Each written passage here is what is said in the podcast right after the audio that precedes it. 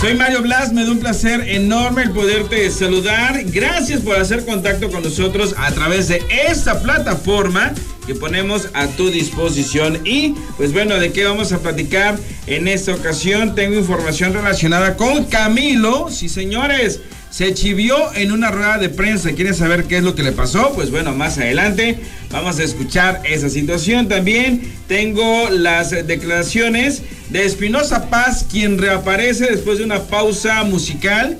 Un receso de un tiempecito que se tomó, pues bueno, está de regreso y hay declaraciones. También contamos con Violeta Isfel, quien nos va a platicar más acerca de su proyecto de boda qué es lo que está armando, qué es lo que está preparando. Más adelante vamos a descubrirlo y vamos a tener directamente de la serie del Rey de Netflix. Vamos a estar platicando con la mejor amiga de Cuquita. Efectivamente vamos a tener a la actriz Sara Montalvo, quien nos va a dar detalles de esa serie y de algunas cuestiones más. Así es que quédense conmigo porque la vamos a pasar realmente formidable. Y nos vamos en esos momentos con las declaraciones de Chema Torre, ¿sí?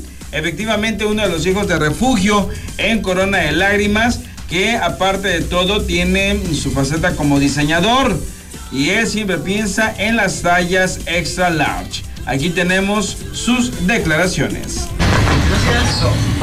¿Cómo estás, querido? ¿Cómo va esta, semanita de, estreno en esta... Bien, pues contentos ahí con la gente que, está viendo la novela y, pues de eso se trata justamente. Ahí nos escribe mucho la gente por, por las redes sociales y pues contentos de, que va nuestro trabajo, ¿no? aunque la gente, mucha no ha podido ver esta primera temporada, que obviamente con la segunda dicen qué está pasando, pero se, regresan a verlo, ¿no? Claro, claro. De hecho, de hecho, además se hizo un resumen antes de empezar esta segunda temporada y creo que la gente conectó muy bien con eso y este y nada, también si si si no viste la primera, creo que conectas perfectamente con la segunda y con los personajes que tienen esta parte humana.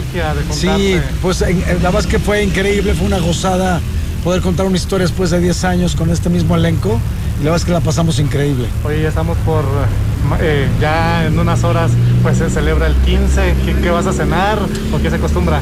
Muchos, pero bueno, siempre, siempre vale la pena festejar en nuestro país, ¿no? Oye, ¿la línea de ropa cómo va? Va muy bien, estoy trabajando en eso ahorita. Vamos a estar lanzando la página online este, ya en un par de semanas y, pues contento con eso, la verdad. Pues siempre hay un estigma por las tallas. ¿Tú eres de los que incluye estas tallas plus, estas tallas extras? Tengo, tengo, hago, hago, hago eh, extra large justamente y la idea es empezar justamente a mapear sacar la, el e-commerce y también recibir lo que te dice la gente. Creo que es importante que la gente te empiece a pedir cosas y tú empieces como a abrir el abanico, ¿no? Y eso, eso es importante porque mucha gente que se puede identificar con tus diseños, pues si están en esas tallas, pues yo creo que... siempre trato de que haya para todos, siempre, siempre lo he hecho así y este y obviamente lo que, me, lo que me gusta es ver la ropa en la calle y verla puesta en la gente y entre más pueda yo hacer, pues obviamente eh, eso, es lo que está increíble. Pues vamos a estar pendiente, mi querido. Venga pues, gracias. Ahí están las declaraciones de José María Que pues bueno, es un diseñador que piensa en todo su público, en todo su nicho de mercado el cual pues bueno es muy bien aprovechado. Y además la verdad es que todo tipo de personas puede tener acceso a lo que es su ropa, sobre todo ahora que piensa eh, abrir lo que es su, portal en internet, eh, hacer lo que es el famoso e-commerce y sin duda eh, si eres una persona que le gusta vestirse a la vanguardia, que le gusta estar a la moda, pues José María Torres siempre tiene propuestas, siempre tiene cosas muy interesantes para todos aquellos que gustan estar al grito de la moda. Y continuamos con más información y para ello pues obviamente nos vamos con qué producción.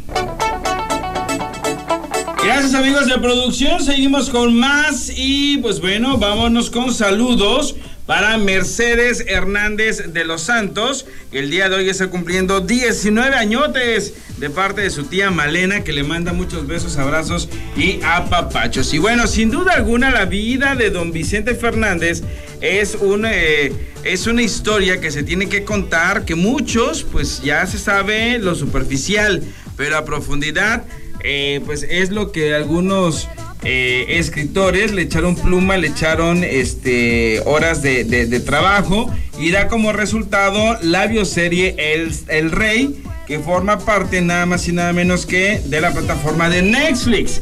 Y una de las actrices que forma parte de este elenco, que sin duda alguna es mucho, muy fuerte y mucho, muy grande, es eh, nada más y nada menos que Sara Montalvo quien eh, estará con nosotros ya en unos segundos más para platicarnos acerca de este personaje que ella interpreta dentro de la historia, que es el de la mejor amiga de Doña Cuquita. Creo que ya tenemos en esos momentos a Sara Montalvo para empezar a platicar con ella y que nos diga, que nos cuente qué, qué eh, le deja este gran personaje en su vida. Así es que Sara, ¿cómo estás?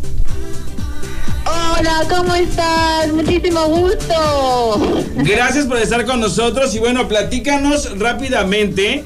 Eh, eres la mejor amiga dentro de la historia del rey de Doña Cuquita. Cuéntanos. Exactamente. Bueno, pues soy, em, digamos, Matilde en la ficción, Modesta Uribe en la realidad, porque esta señora vive. Está fantástica de la muerte y vive, ¿no? Y pues eh, soy la esposa eh, de Felipe Arriaga, ¿sí? el mejor amigo en ese entonces de, eh, em, de Vicente. Y bueno, pues somos los que en, en, las primeras épocas, casi los 20 años primeros de, la carrera de Vicente, de joven, ¿no? Pues estamos muy en apoyo, también mi esposo que Felipe Arriaga, pues obviamente eh, es cantante y pues bueno, pues son también colegas, ¿no? Y muy amigos. Y tenemos una relación muy cercana, muy familiar, muy de apoyo y ellos pues además profesional, ¿no? Ok. ¿Cómo le hiciste para prepararte con ese personaje? Porque pues obviamente es un personaje que sí existe en la vida real. Eh, ¿Te acercaste a, platicaron? ¿Cómo fue el trabajo de mesa? Cuéntanos. Pues mira, pues mi trabajo en este caso fue muy íntegro porque como realmente existe eh, eh, Modesta Matilde, pues lo que lo que hice tuve la oportunidad de, conocerla. Sí. Eh, y entonces digo ya, ya somos amigas, ¿verdad? Y pues me acerqué a ella y estuvimos, digamos, preparando toda la bueno, pues la esencia de lo que es esta mujer, ¿no? Porque por mucho, obviamente, pues el guion es el guion, eh, pero em, luego yo quería pues preparar muy bien ese personaje. Entonces, ya que tenía a la persona presente, pues le quería hacer ese honor, ¿no? Porque qué bonito poderlo ver en vida y para mí era el respeto total a ella y, a la familia Fernández, ¿no? Pero en este caso, pues a ella, ¿no? Así Entonces, pues bueno, tuvimos muchas pláticas, comimos juntas, nos fuimos de, compras juntas. Este, ¡Órale! Yo me la traje a mi casa, ella me llevó a su casa. Bueno, pues tuvimos una relación realmente de amigas.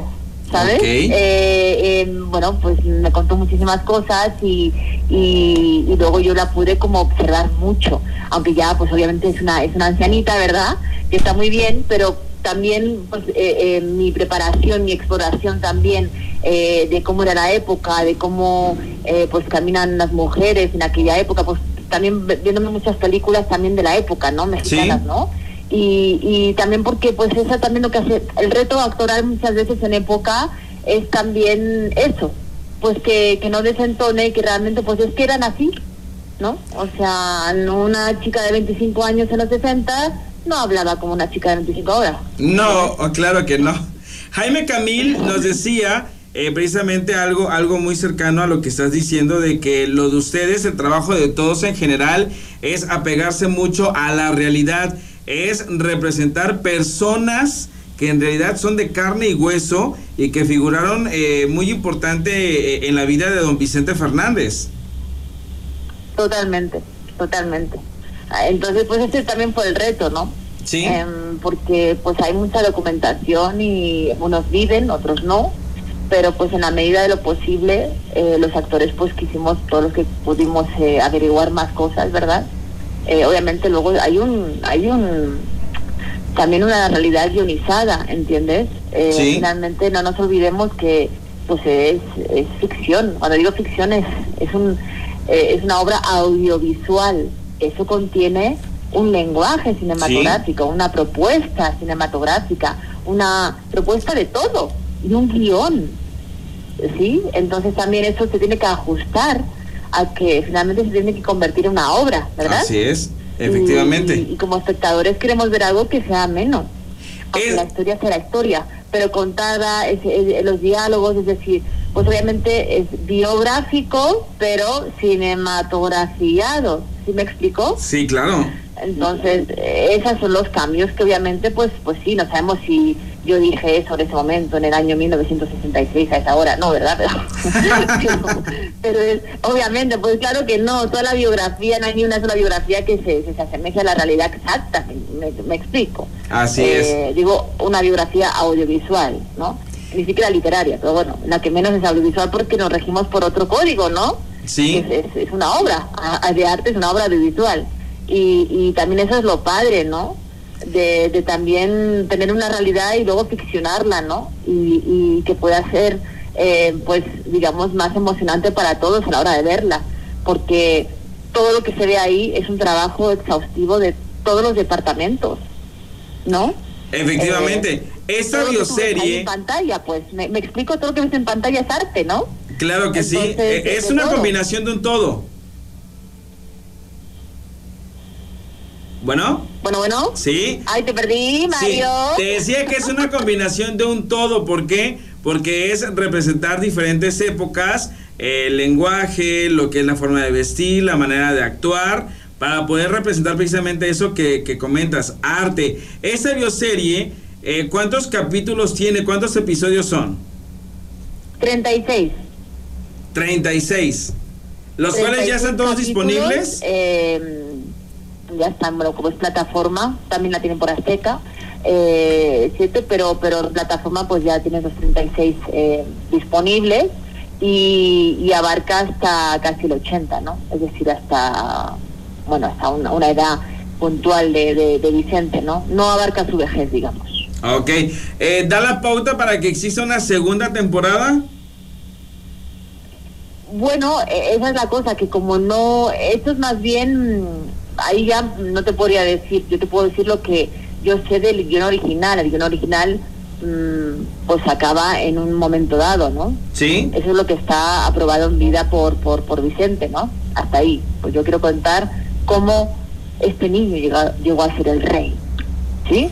Ok. Eso es, que es una historia muy bonita porque hablamos de los inicios hablamos de, un niño chiquito, hablamos de una familia, hablamos de un pueblo, hablamos de unas costumbres, hablamos de muchas cosas, ¿no? Entonces hay un inicio, muy inicio, ¿sí?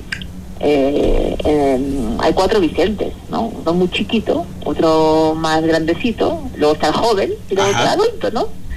Entonces, si, si hubiera una segunda temporada, pues sería ya a partir del adulto al viejo, ¿no? Ok. Eh, podría, podría ser así, digamos, ¿no?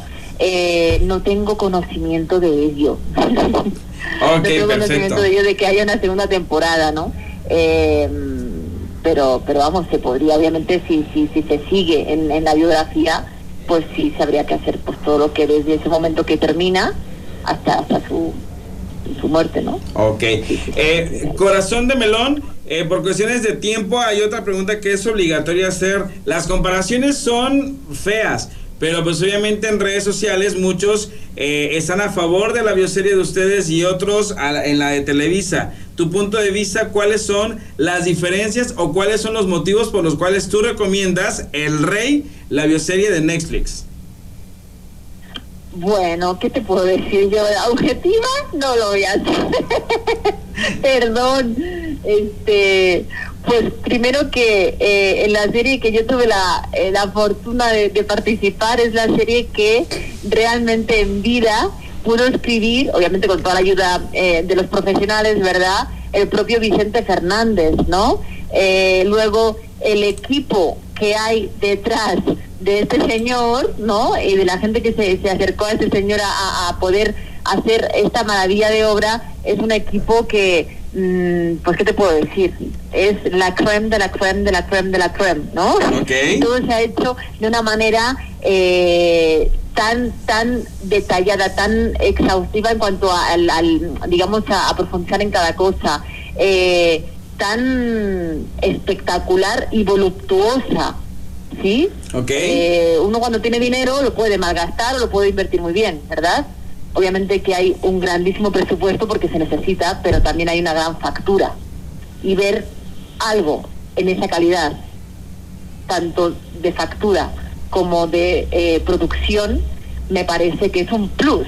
Okay. ¿Me, explico? Sí, claro. Estamos viendo en 4K, estamos viendo ya en una calidad, estamos viendo una serie de alto nivel. ¿no? Netflix no emite cosas de alto, o sea, de no alto nivel. ¿Me explico? Claro que sí. Eh, entonces estamos viendo una serie, una serie de altísimo nivel. Perfecto. Sobre la historia de un icono nuestro. El gran Hablo Vicente Fernández, él, obviamente. Obviamente él no es un literal, él, él, él prescribe las cosas, eh, siente las cosas, cómo las sintió, cómo, sí, y, y, y hecho por unos artistas impresionantes, desde el que recoge un cable hasta el que hace la última, eh, la última edición del último nombre que puso en pantalla, ¿sí? Eso es lo que te puedo decir. Perfecto. Entonces, eso es una gran diferencia. Una diferencia abismal. Fui vendedora, se nota, fui vendedora, oye, pero no, bueno, en fin, ya. Mi queridísima Sara, gracias por estar con nosotros. Por favor, ¿cuáles son tus redes sociales oficiales? Arroba la Sara Montalvo. La Sara Montalvo. La Sara Montalvo en Instagram y Sara Montalvo oficial en, en Facebook. Ahí está. Y, y yo aquí estoy posteando, este, ¿cómo, cómo puedo hacer el link para la, la entrevista, oye?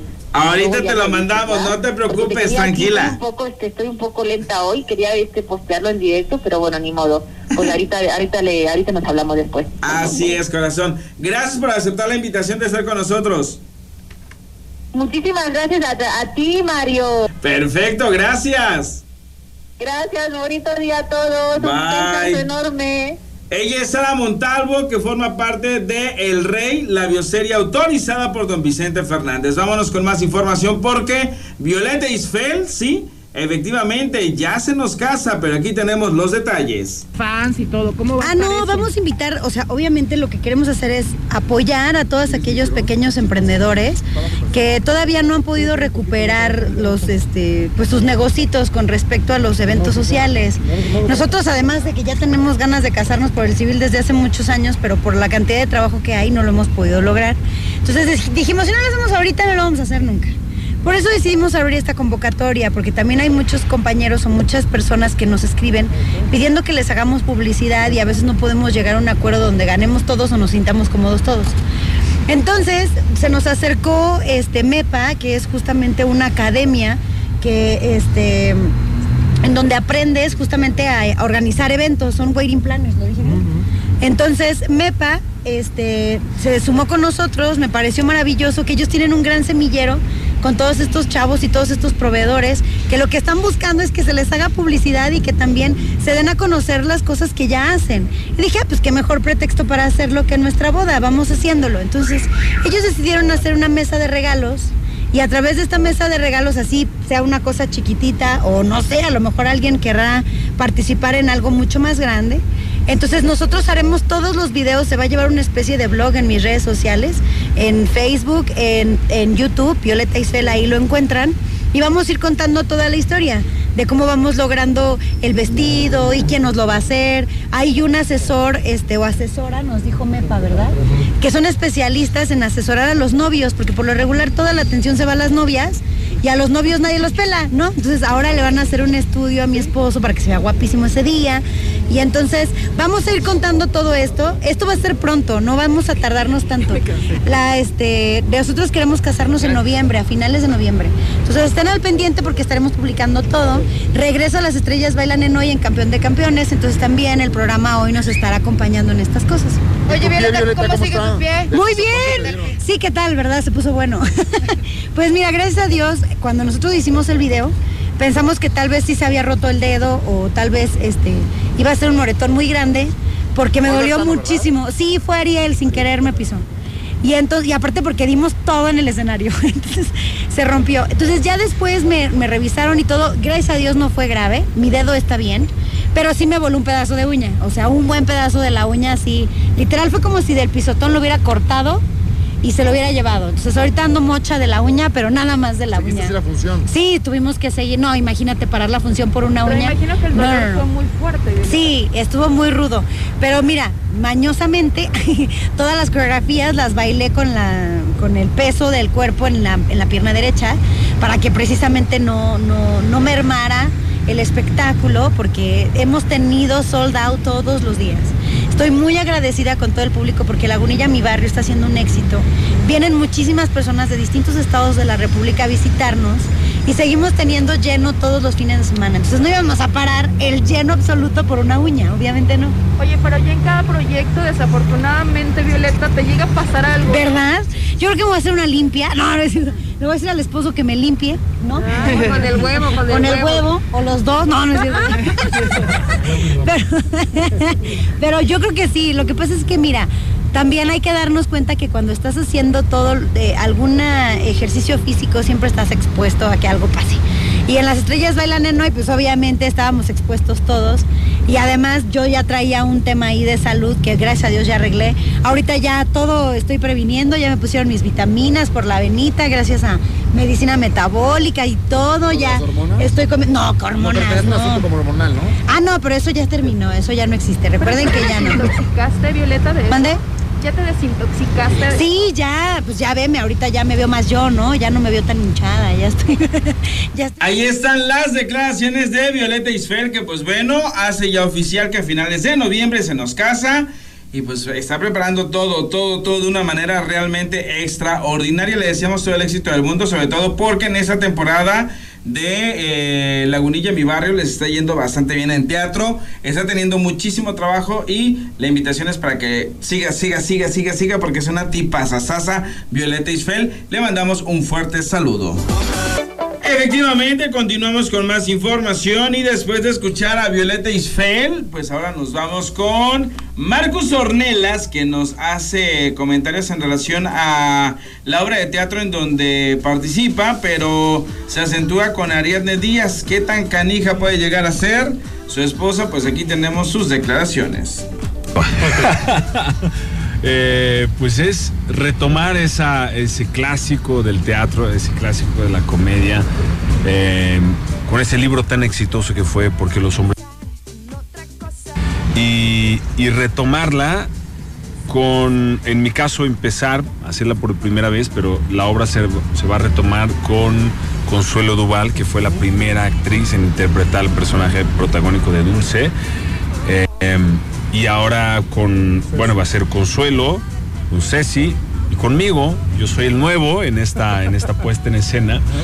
Pero bueno, la estoy pasando muy bien, disfrutando mucho los ensayos.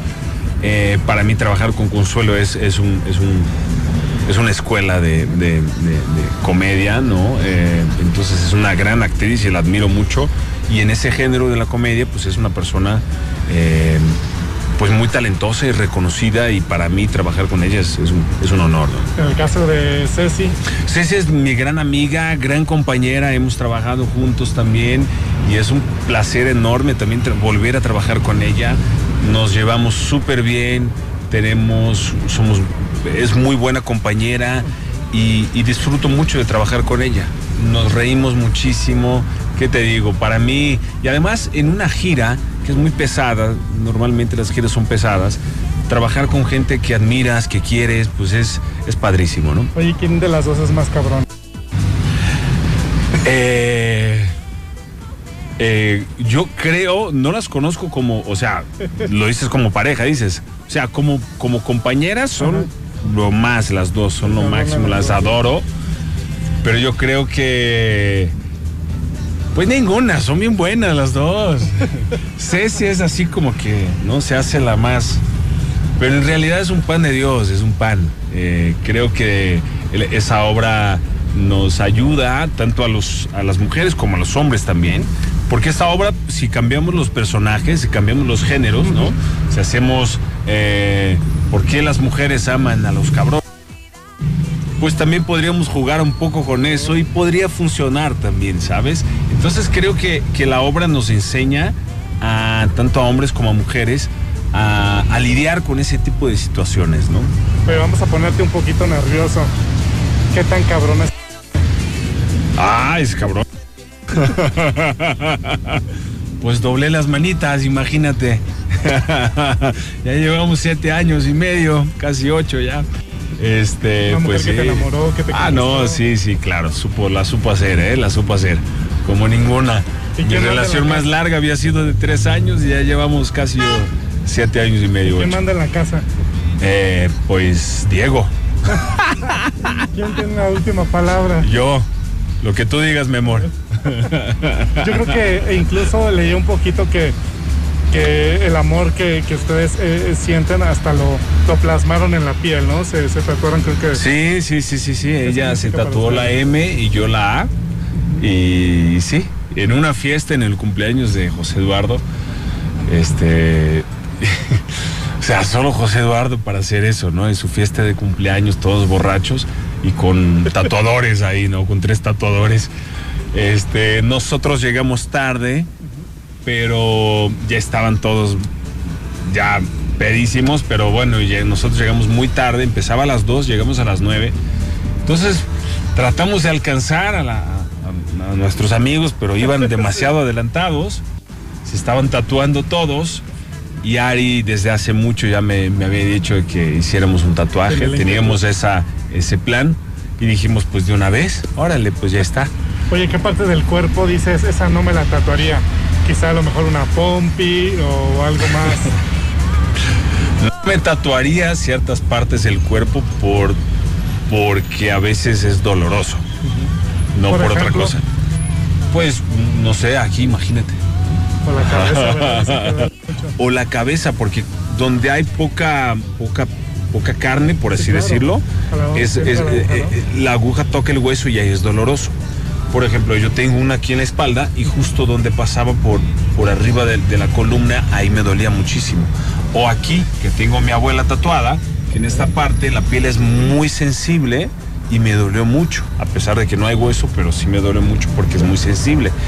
Eh, yo creo que, pero como actor te puedo decir que no me gustaría tatuarme eh, me gustaría, o sea, me gusta, de que me gustaría, me gustaría. No lo voy a hacer por mi trabajo, tatuarme eh, el frente de mi cuerpo, por Quizá el decirlo, la rostro de cara. Ariadne.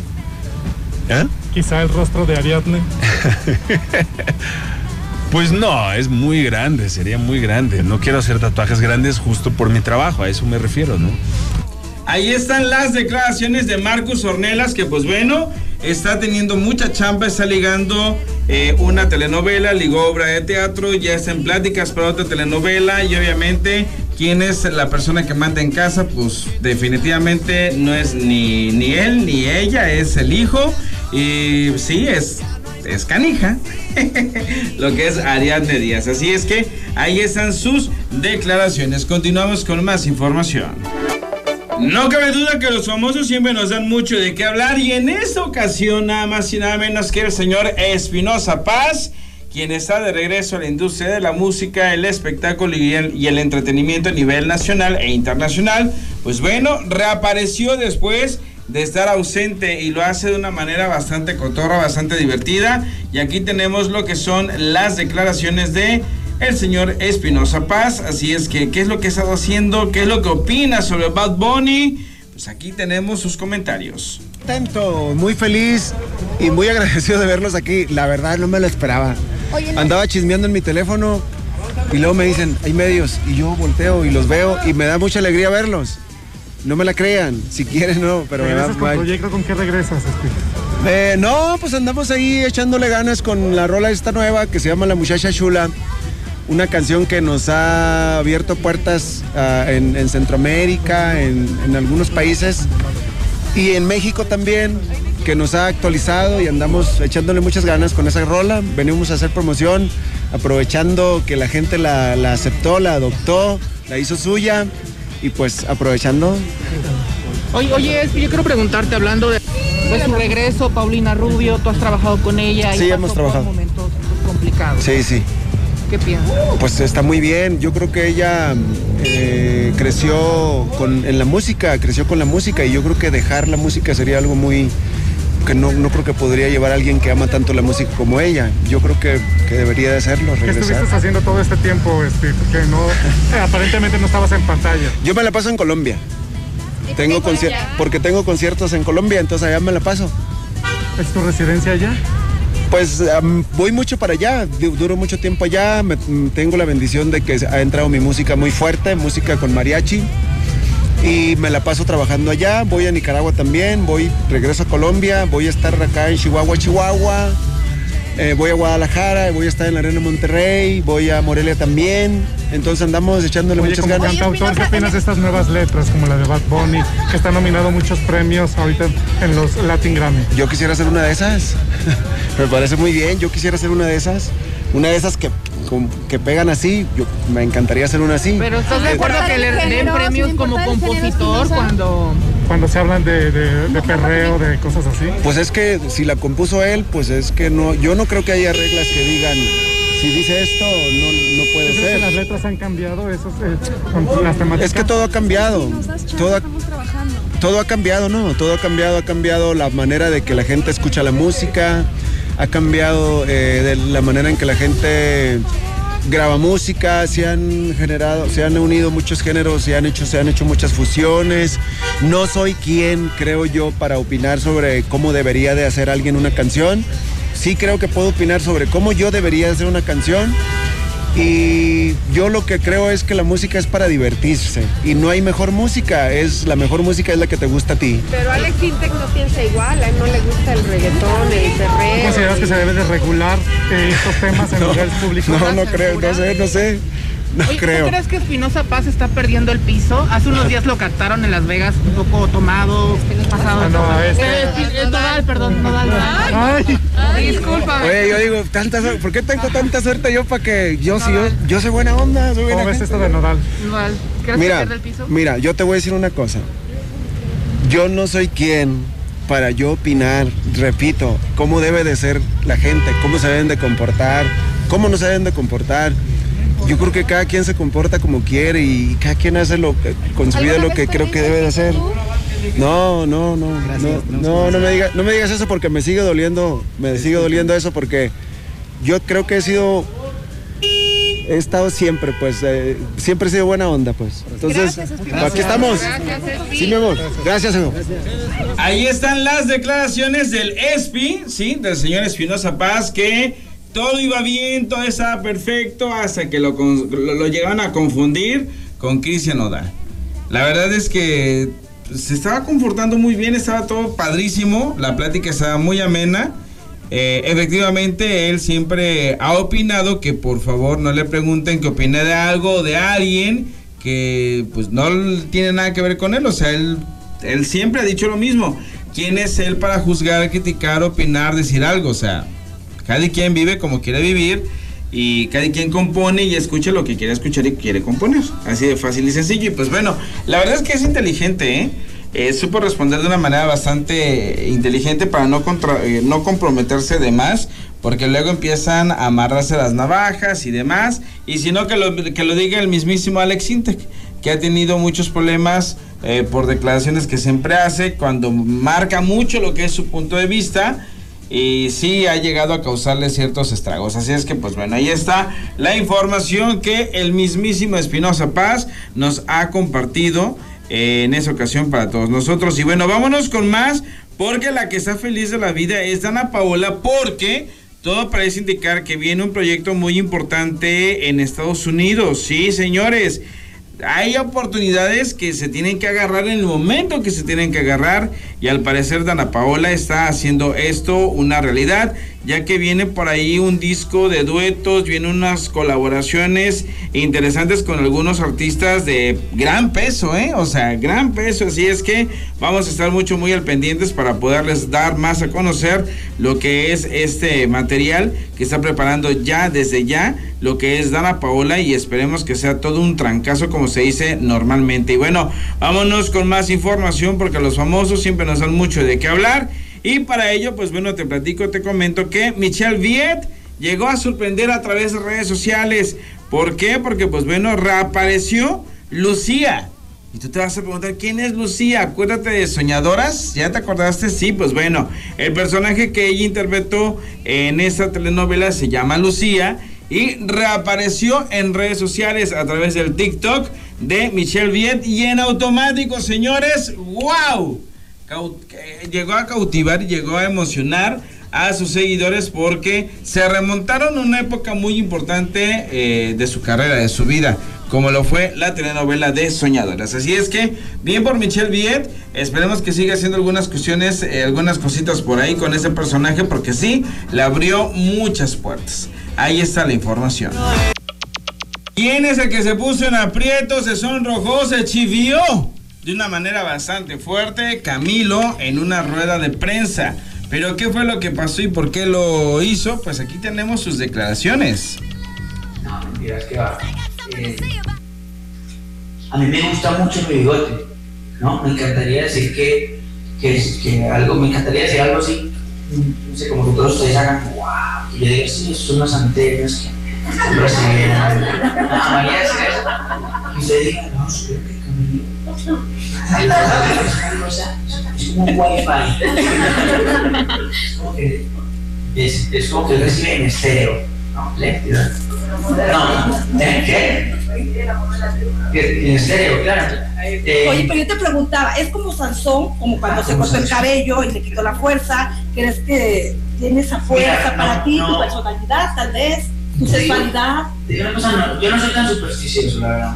Entonces, pues, si mi carrera dependiera de que tenga yo no tenga bigote, creo que sería una carrera bastante frágil. Pero, ahora que me dices, desde que me está yendo como que bien, no me lo he cortado. Entonces, ¿sabes qué? No probemos. Dejemos ese bigote. ¿Cómo está? Sexy, sensual, como tú dices. Tus palabras, no las mías.